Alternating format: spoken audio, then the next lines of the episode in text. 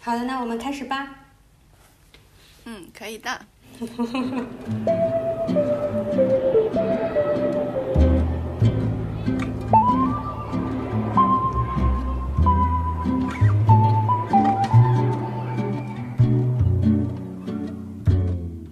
那我其实我们就接着说刚刚我们没有上周没有说完的内容好了。嗯，然后像上周我们还剩下哪几部电影呢？你那边还剩下哪几部电影？我这边还剩五部，然后就是，嗯，第一部《百万元于苦城里》没有讲，还有嗯《Call Me by Your Name》没有讲，嗯，然后呢？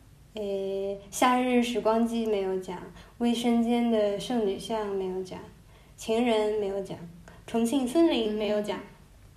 哎，那你那边其实还蛮多的，因为我这边的话，其实我就剩下那个《奇迹那天如此重要》《扶桑花女孩》哎，我有六呃部哎风，平浪风平浪静的闲暇，我这边就剩这三部了。那从你开始好了，因为你那边还蛮多的。我怎么有六部啊？我不知道呀，我也太多了比较多，我偷懒了，不好意思哈。嗯，那就先从《百万元于苦虫女》开始讲吧。可以呀，苍井优，我的女神。是的，它这个是二零一八年上映的，然后呢，这个导演跟编剧是同一个人，是那个棚田由纪，就是那个《东京女子图鉴》的那个导演。嗯，我觉得这个导演就其实很会刻画，就是女性成长的这些，就是很细小的这些事情。我觉得日本导演都都挺会刻画的。然后她又是一个女性嘛，她是女性导演，然后她又刻画女性成长的东西，所以她就是功力很强。然后《东京女子图鉴》也是一个很好看的剧，对，这个我知道。嗯。然后百万元其实其实现在的汇率大概是五万元人民币左右，当时可能有六七万人民币吧。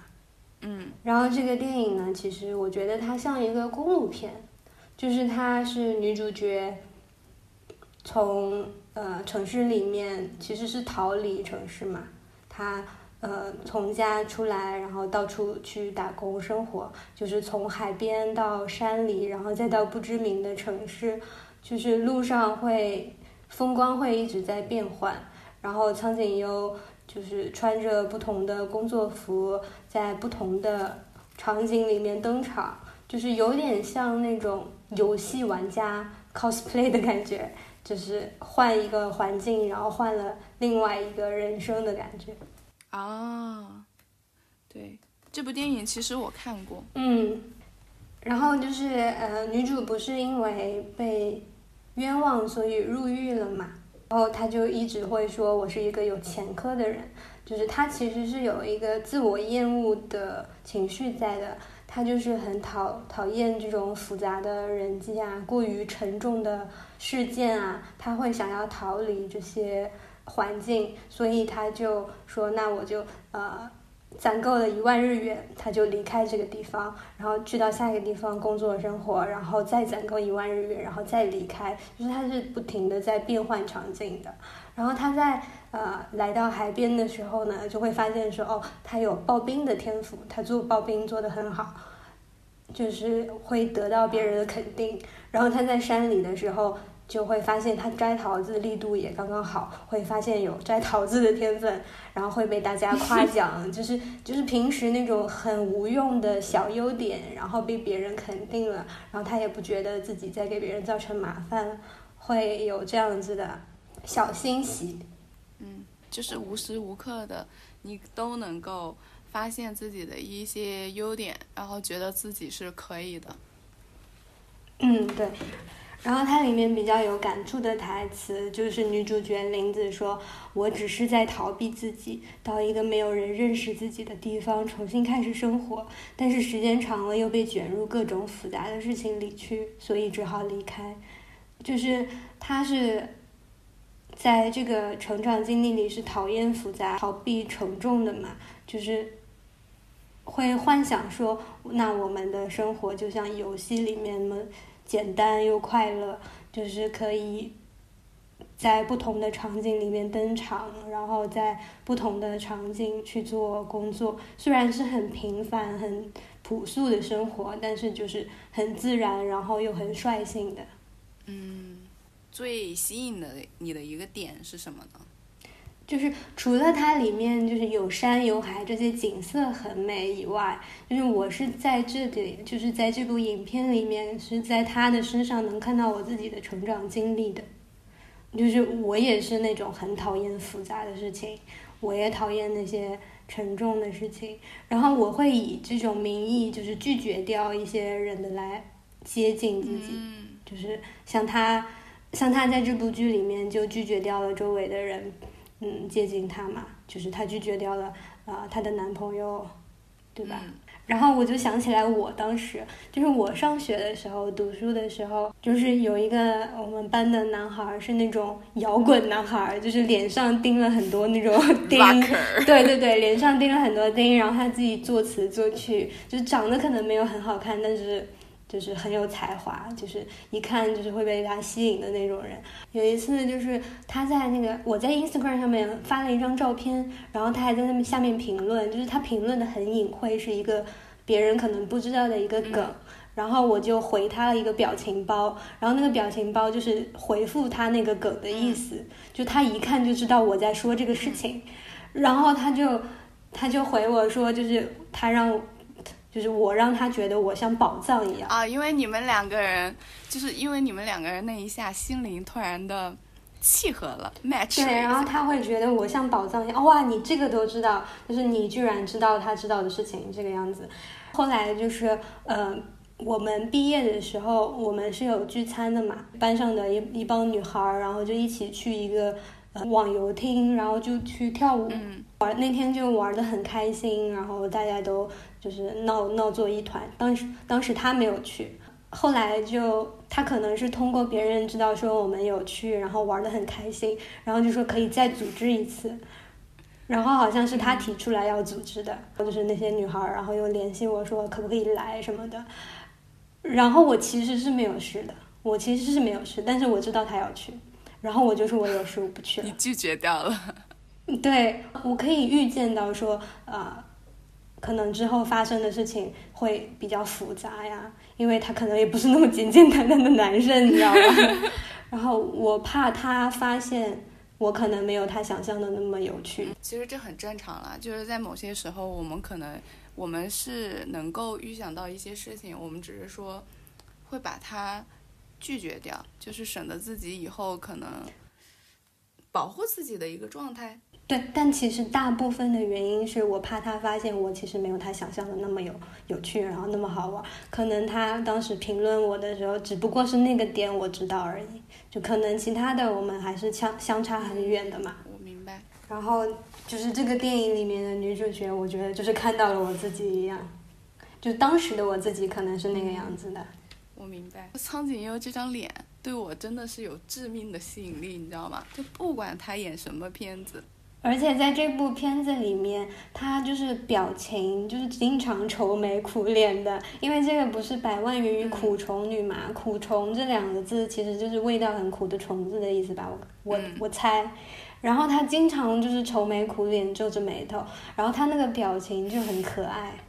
真的，我跟你讲，就算他拍烂片，我也看。他真的没有办法。比如呢？你说的是哪一个呢？我都喜欢他，他的电影我都刷过，我都喜欢。没有办法，即使就是在豆瓣上面，可能有一些他的某一些电影确实评分不那么高，但我觉得，哦，就是好看的呀，在我这里没有办法，人家是我女神。但是其实说到苍井优。那就直接的说，我刚刚讲的这部电影吧，《扶桑花女孩》。其实这部电影它，它其实是有一个故事原型的，它是一个真实的事件。它这个电影其实就是为了改变那个矿工失业潮嘛，因为时代的变革，然后一群矿工的女孩们学习那个草裙舞，然后去宣传他们的夏威夷的娱乐计划，然后以此为展开的故事。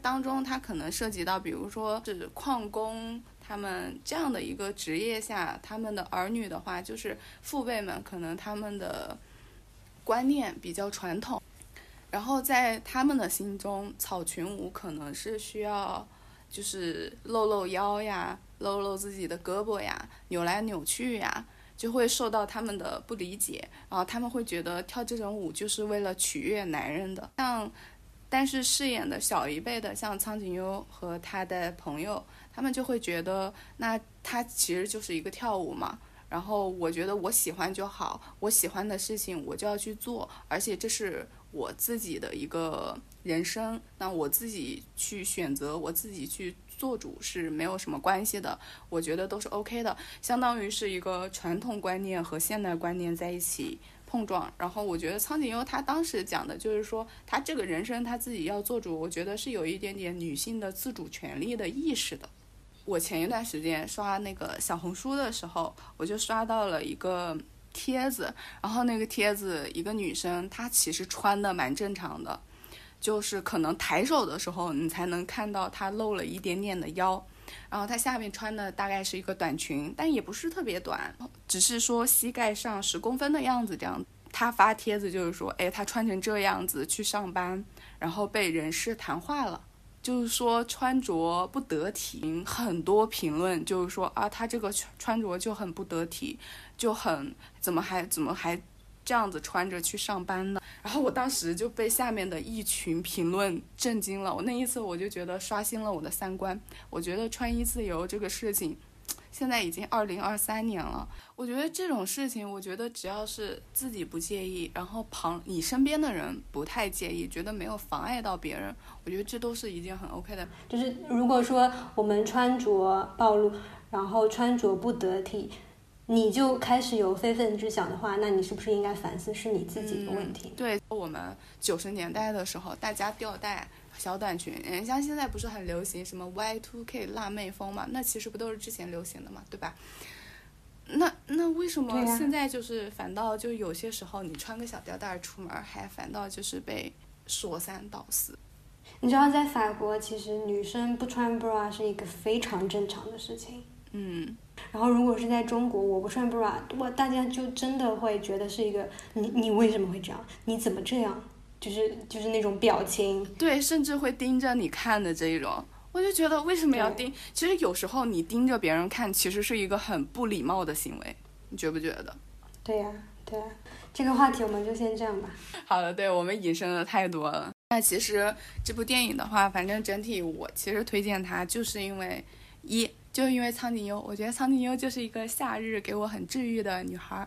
第二就是它里面的一些跳舞的镜头，就是那些挥洒汗水，汗水从她的脸颊滴到她的脖颈间啊，然后尽情的挥洒，让我觉得这就是夏天该有的。我觉得夏天就应该流汗。对，你说说你那边的吧。嗯，我再说一部是《夏日时光机》。是上野树里跟英泰演的，它其实是一个穿越题材，但是是那种轻松啊、搞笑啊，就是文科生一看就很容易看懂的那一种。嗯，它其实是讲一个，就是在一个热的不能再热的夏天，然后他们学校，他们大学嘛，学校有一个科幻协会，然后突然凭空出现了一个时光机，空调遥控器刚好坏了，然后他们就想说，那我们回到昨天，把遥控器拿到今天可以用了嘛？会有一些他们穿越来穿越去，就是有一些很恶搞好玩的地方。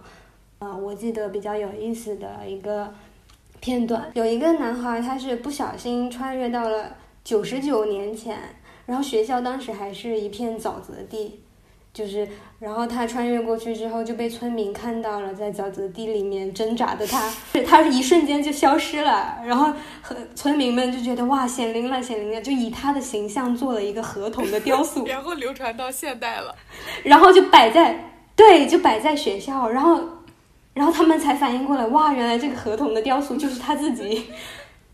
是因为他不小心穿越，然后，然后他刚好就是把那个遥控器，因为他是从那个昨天拿过来的，然后他又不小心穿到了九十九年前，他就又不小心把那个遥控器掉在掉在了那个沼泽地里面，然后这个遥控器最后在影片的时候被那个小狗给刨出来了，居然还能用。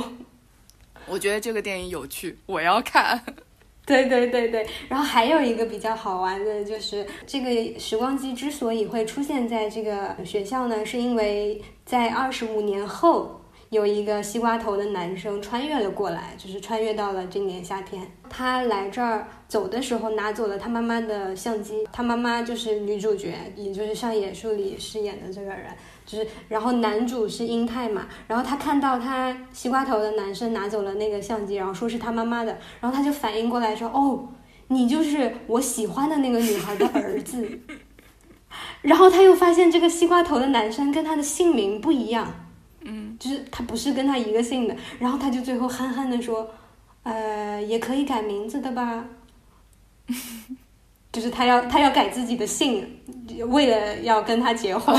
好吧，为了要跟上野树里结婚，英太说我要改我的姓了，就是这样，就很可爱。然后是一个，就是他知道了未来是什么样子，然后他想要努力成为未来，就是很可爱的一个男生。我觉得这句话还蛮感动的，就是他知道了他的未来，然后他努力的想要成为他的未来。这部电影是是今天晚上被安利的最先要看的一部剧。其实就是有很多那种物理学的一些理论，像是什么祖母悖论啊、相对论啊、莫比乌斯环啊，就是有一些互为因果的这些理论嘛。但是它又是一个很轻松搞笑的，就是一看就完全能看懂是怎么回事儿了。下一步可以讲卫生间的圣女像。是野田洋次郎演的电影，这个名字让我很有去看的欲望。对，然后这个男主角他其实是艺术系的嘛，他从小就很有绘画天分，很有可能之后会成为艺术家，就是画家的人，就是大家在学校的时候就很很看好他，但是其实不是这样的，就是他毕业之后就去擦玻璃了，就是那种在那种大厦吊着，然后去擦玻璃那种。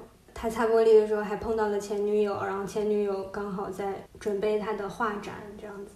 就是男主他突然间晕倒了，然后他就去医院嘛。等到结果出来之后，医生说，那你必须要有家属陪同才能够看结果。然后他又联系了他的前女友过来陪他，然后前女友跟他就不知道说什么，然后就不欢而散了。然后他碰到了一个中学女生，然后这个就是女主角。然后他就雇佣这个中学女生陪他，然后就一起被医生告知说他患了胃癌。这个中学女生她其实就是家庭也很有问题，妈妈就是需要她来做饭，就是性格很暴躁。然后她外婆又需要她来照顾，就是生病了，家里就是一堆事儿。然后她其实没有没有特别想活着。然后当知道说他患了胃癌之后，然后女生就说：“要不然我们就一起去自杀吧。”这个样子吗？对，然后但是在半途中的时候，他就他就拒绝了，然后女男主就走掉了。但是他们就是已经认识了嘛，然后他们就经常一起出来玩什么的。男主其实家里面其实也是不管他的，就是跟女主一样，他们两个其实都是有一点边缘性的人，就是他们在这个社会上已经没有就是其他人可以帮助他了，然后也没有其他任务可以帮助他，就是义务可以帮助他了。然后他们其实是给彼此很多鼓励的，然后在他们交往的过程中，然后他们也产生了一些爱意呀，然后。这个男生他其实是很需要爱的嘛，因为他毕竟已经濒死的边缘了，然后他其实也是想要表达这些爱的，所以他在最后的时候，因为他不是患胃癌嘛，他就经常在厕所就是呕吐啊什么的，他就在厕所里面画了以女主角的形象为灵感创作的一个圣母像。哦，所以这就是他名字的由来嘛？对。然后他最后是在坐在马桶上，然后就是四面的墙都被他画满了，是那个圣母的形象。他其实是在圣母的怀中离世的，就是那个场景还蛮震撼的。看电影的话，对你刚刚这么一讲的话，我我想象一下，我觉得那个场景是很震撼，就有点像在受礼的感觉。对，然后。我觉得还很了不起，就是这个女生她家庭一大堆的事情，但是她就是还是很青涩，也不是义无反顾，就是她很青涩，然后她的青春里面也很激荡啊，有很剧烈的东西啊，然后她压抑着如此的痛苦，然后犹如圣光，就是像圣母一样点亮了这个男主的最后留存的一点人生的时间。哦，然后又是因为是这种绘画啊、艺术生的题材啊，所以 对我刚刚也想到了，就是比如说你讲的那一幕，然后然后我就觉得我要去看一下这部电影，我就觉得艺术生一定要看吧。对，然后里面很有很多很美很美的场景，它其实也是夏天嘛，然后他们会把那个金鱼放到学校的那个泳池里面，然后他们下去游泳什么的。好，那这部电影的话，又成功的加入了我的片单。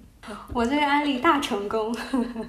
然后我现在接下来想要讲的这部是《情人》，是改编自杜拉斯的同名小说，梁家辉演的。它其实故事呢是在法国殖民时期的越南，就电影里就是满屏都是南南洋那种温热啊、潮湿的那种空气。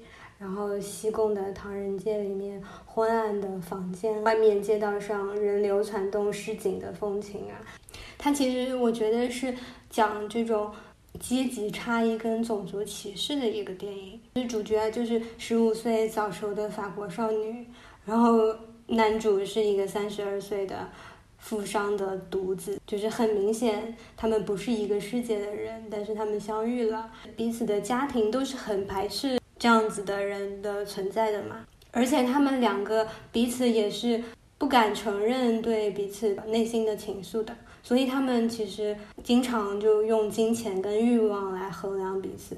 比如说像男主，你是不是为了钱所以跟我在一起的？就直接就会说这样子的话，经常会镜头扫到那个呃西贡唐人街，他们那个房屋内有两个枯树，然后女主会经常给他们浇水嘛。那这个枯树，我觉得其实就代表了这个富商，他有一种就是虽然物质上面很富足，但是很麻木的一直活着，就是任人摆布的活着，他没有很自由这样子。然后简他就完全是个野孩子嘛，家里很穷，然后哥哥又吸毒，他妈妈根本就不管他，完全差距很大的两个人，通过金钱跟欲望，然后在一起的。虽然不承认他们，但是他们内心都知道他们已经爱上彼此了，但是他们又极力的维护他们的骄傲啊、自尊啊这样子。但是我觉得这部电影非常的经典，就是推还是值得去推的。对，然后我是震惊于，因为我长大看梁家辉的电影，我就没有觉得他帅过，就已经就他当时就已经老了嘛。我在看他电影的时候，他已经是老了的样子了。就我看这个情人的时候，我就发现哇，他年轻的时候也太帅了吧，就震惊，大震惊。我是被女主吸引着过去的。电影其实我是在读了他的原著小说之后才看的，然后他小说呢其实是有一点意识流，就是像像那个杜拉斯他自己在喃喃自语一样，他其实没有大幅度的描写那个里面的情节什么的，他其实呃大段大段都是他自己的内心独白嘛。那这个电影其实是补了很多情节上面的空缺的，然后包括他的镜头里面就是那种。肉欲啊，跟那个越南的风情融为一体，就是他们不是在屋子里面嘛，他们的喘息声跟屋外街道上就是那种市井的声为声音融为一体，就是还是蛮妙的。然后我也是因为看了这部电影，我就说哇，我一定要去越南旅行，然后我就带着这本书去了，还是要去一下。就我觉得东南亚，我觉得除了泰国以外，越南真的很好玩，因为东南亚只有夏天呀。嗯，是的，东南亚就是没有办法不夏日。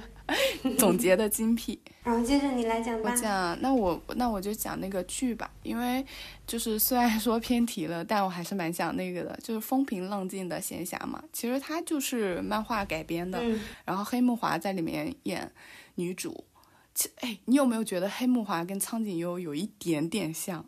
嗯，不觉得，我两个女演员都很喜欢，但是不觉得。好 啦，可能我这个人 就是有点脸盲吧。其实这部剧是它大大概的一个故事的概括啊，因为我是不剧透了。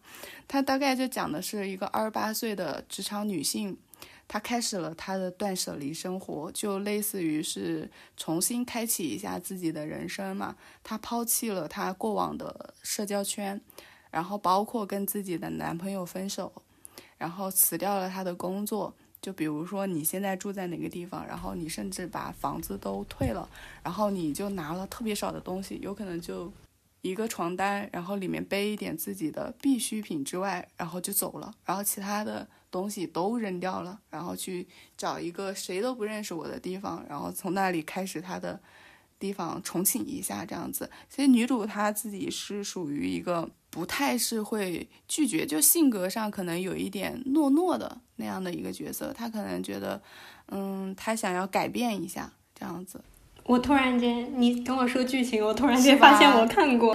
我记得当时是因为我在那个微博上面看到了那个高桥医生他的哭戏，对对对，哎，对，是的，太有名了。就是他这个人设，就是会会让人又讨厌又喜欢。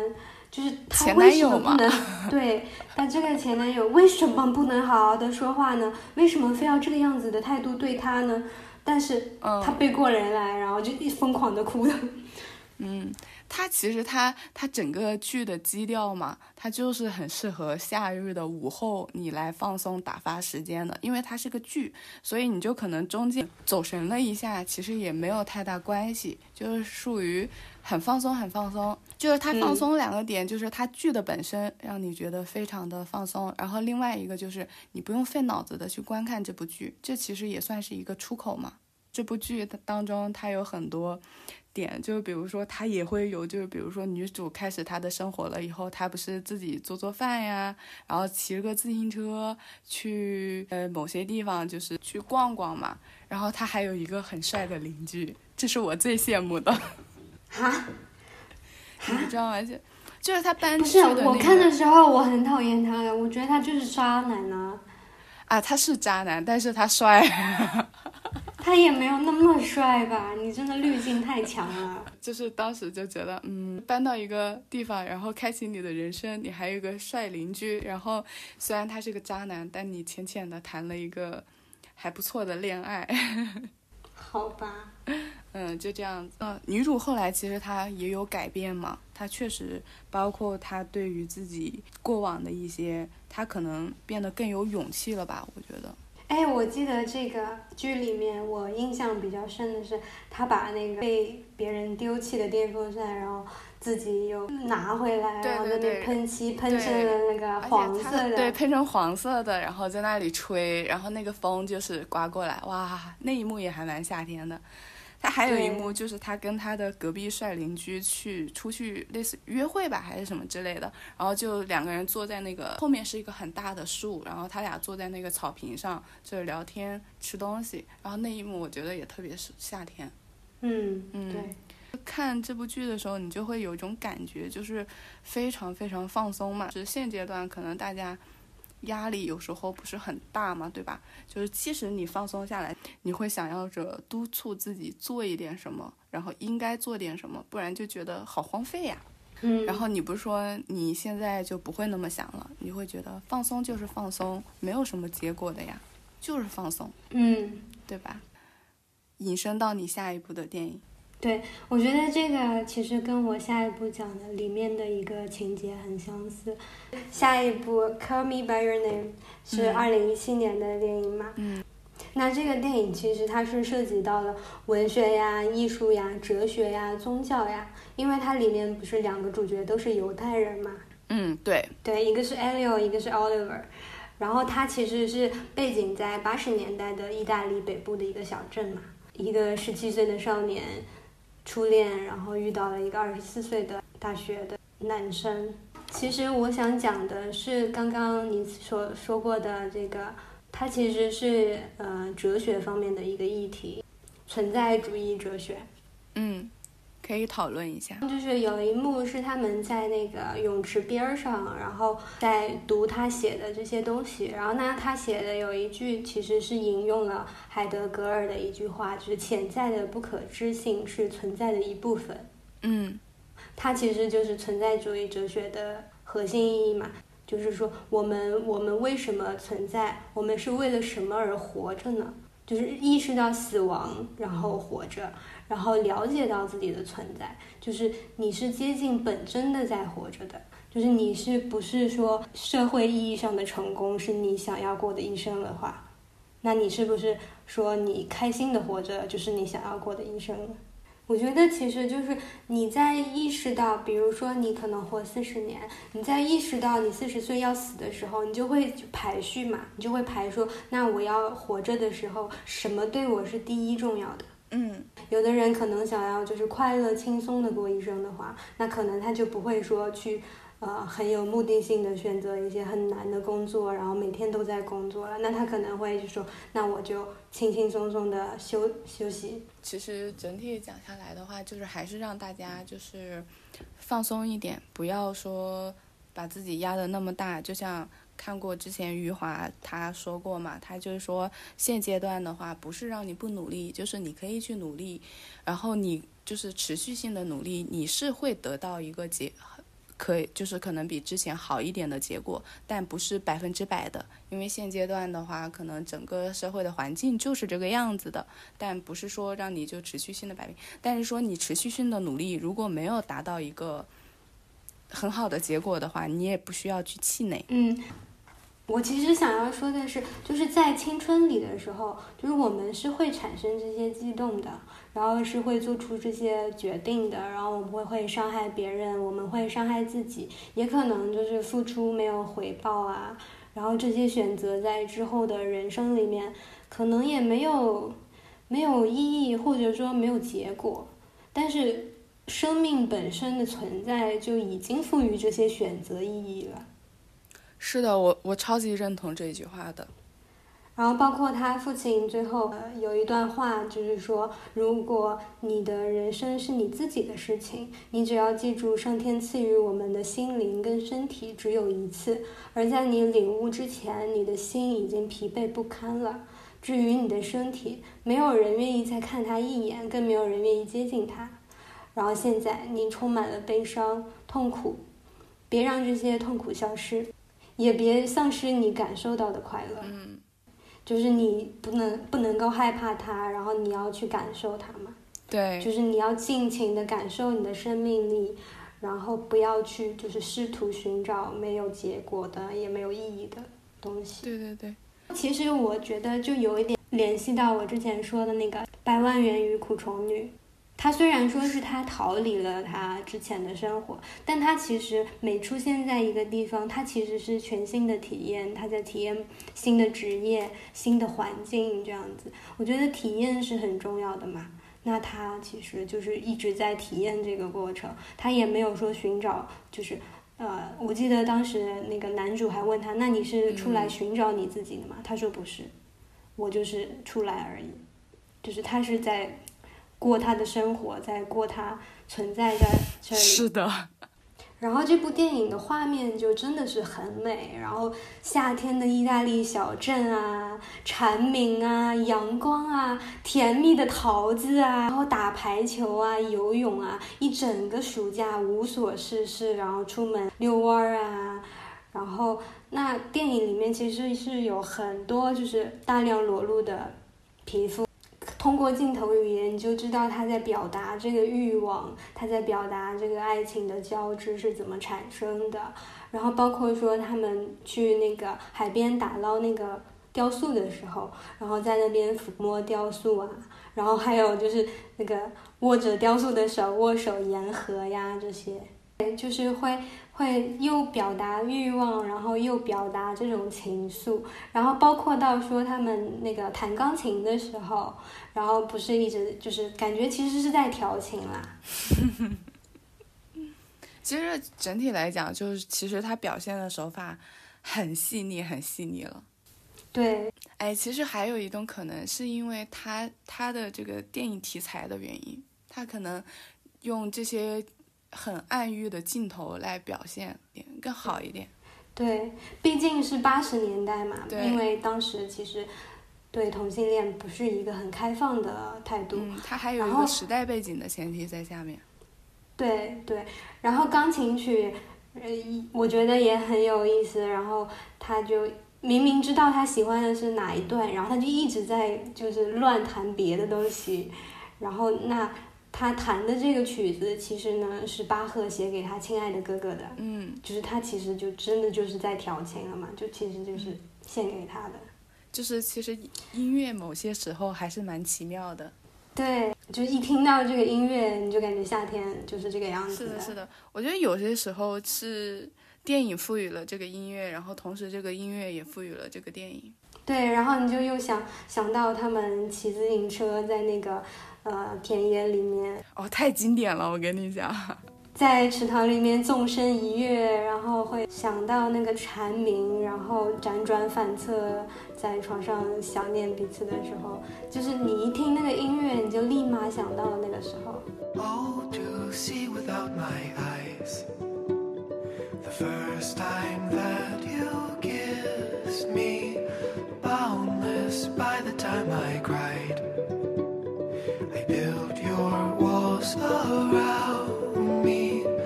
White noise, what an awful sound.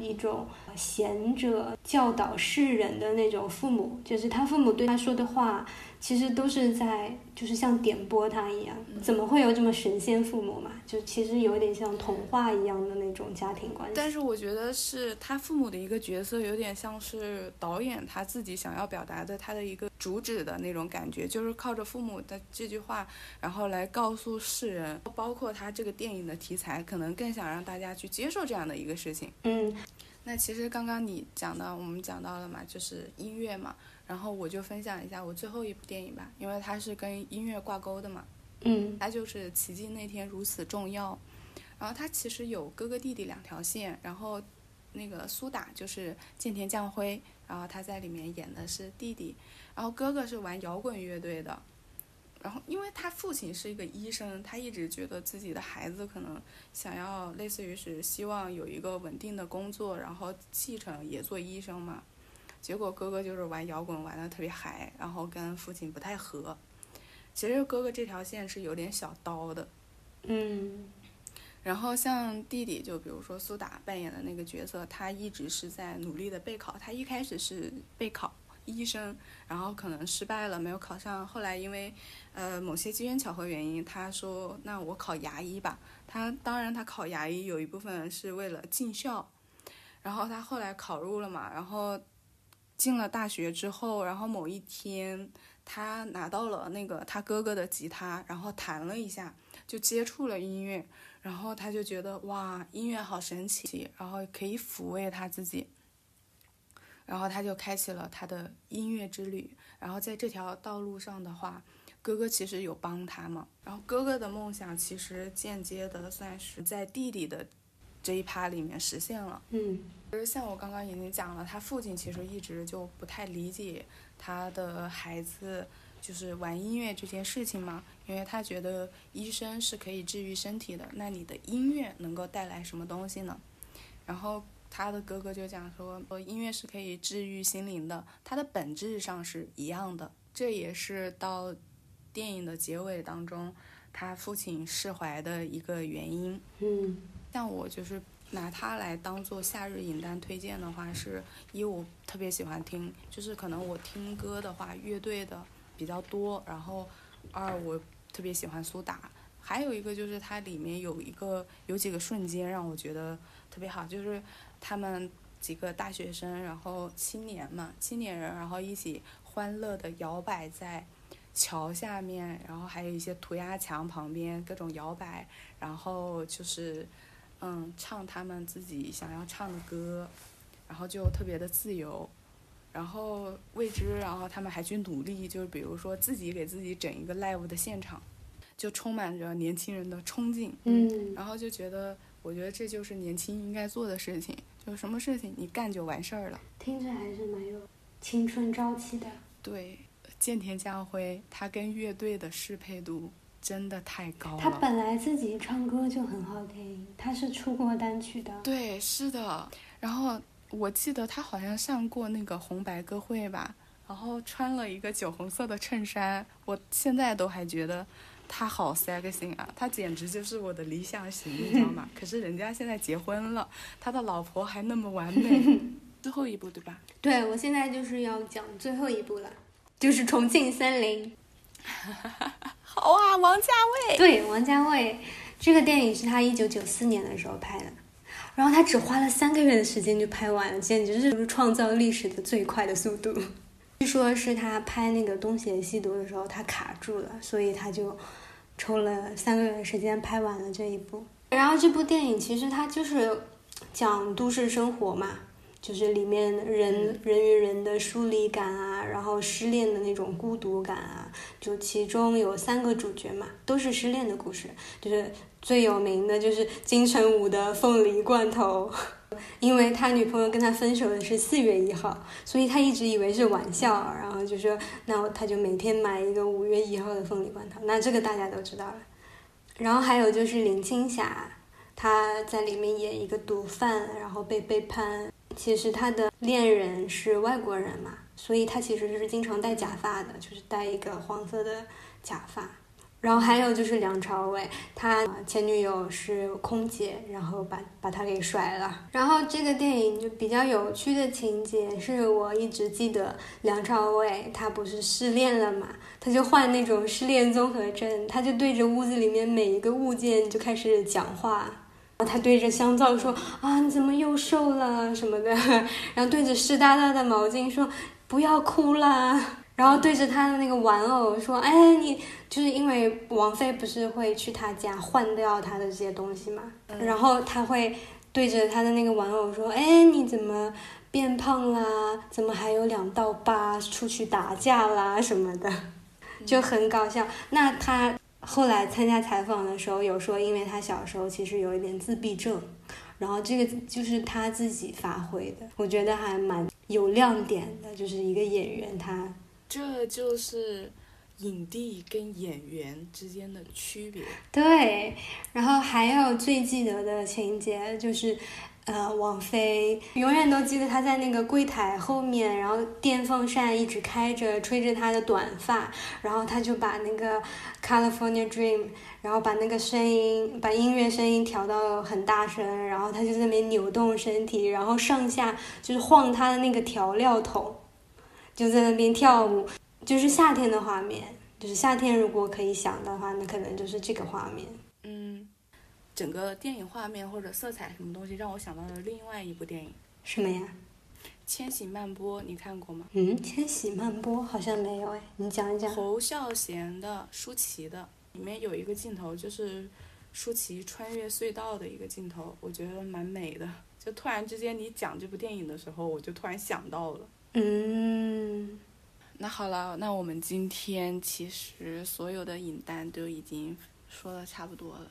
嗯，然后我们最后以一个我们都觉得特别特别夏天的音乐结束今天的周一溜吧。好啊，拜拜。拜拜，我们下个周一见哦。拜拜。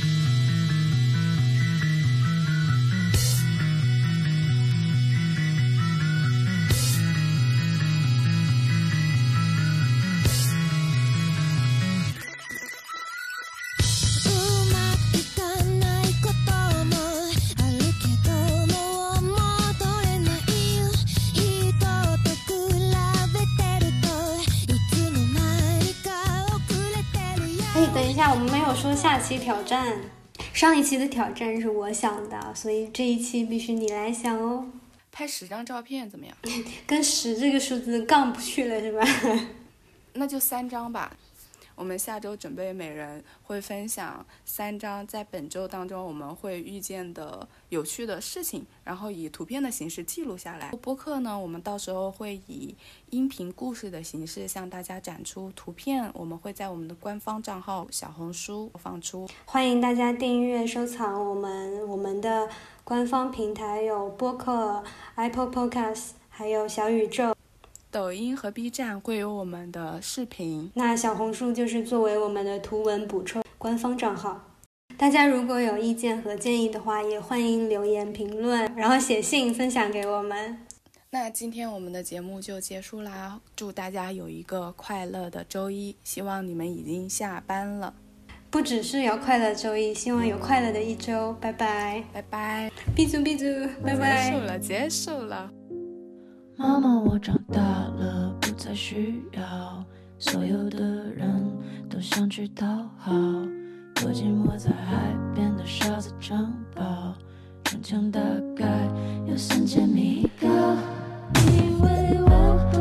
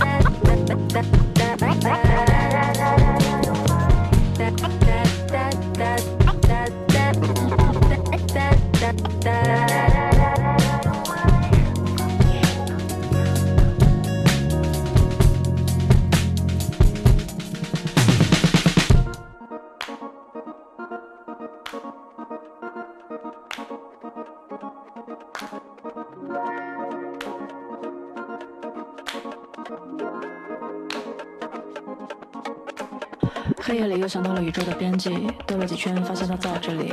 逃过雷电，逃过狂风，逃过暴雨，还在原地，好像一直经历着同样的事情。换个角色，换个时间，换个背景，总是反复玩着同样的游戏，玩的好坏也不完全在于你。妈妈说，